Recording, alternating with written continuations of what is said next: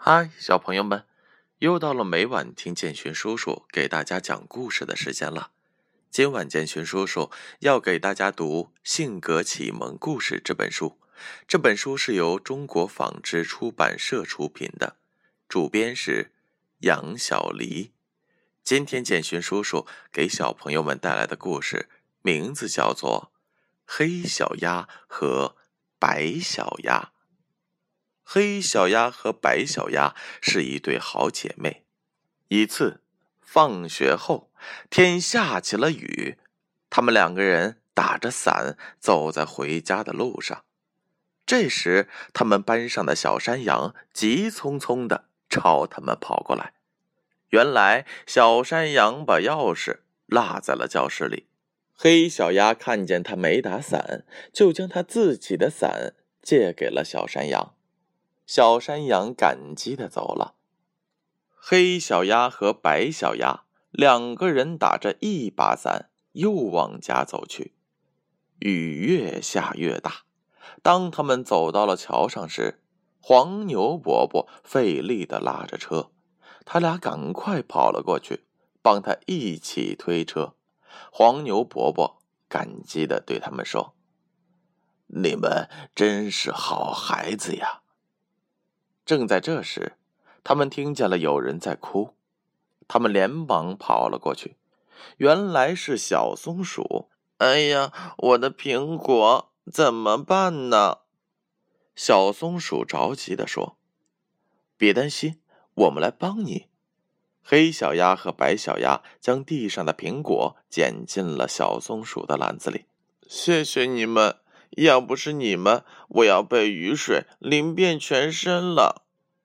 当他们回到了各自的家之后，他们的身上都淋湿了。奶奶心疼的说：“你们都带伞了，怎么淋成这样了？快用毛巾擦擦。”奶奶，我们把一把伞借给了需要伞的同学了，路上又帮黄牛伯伯推车了，所以被雨淋湿了。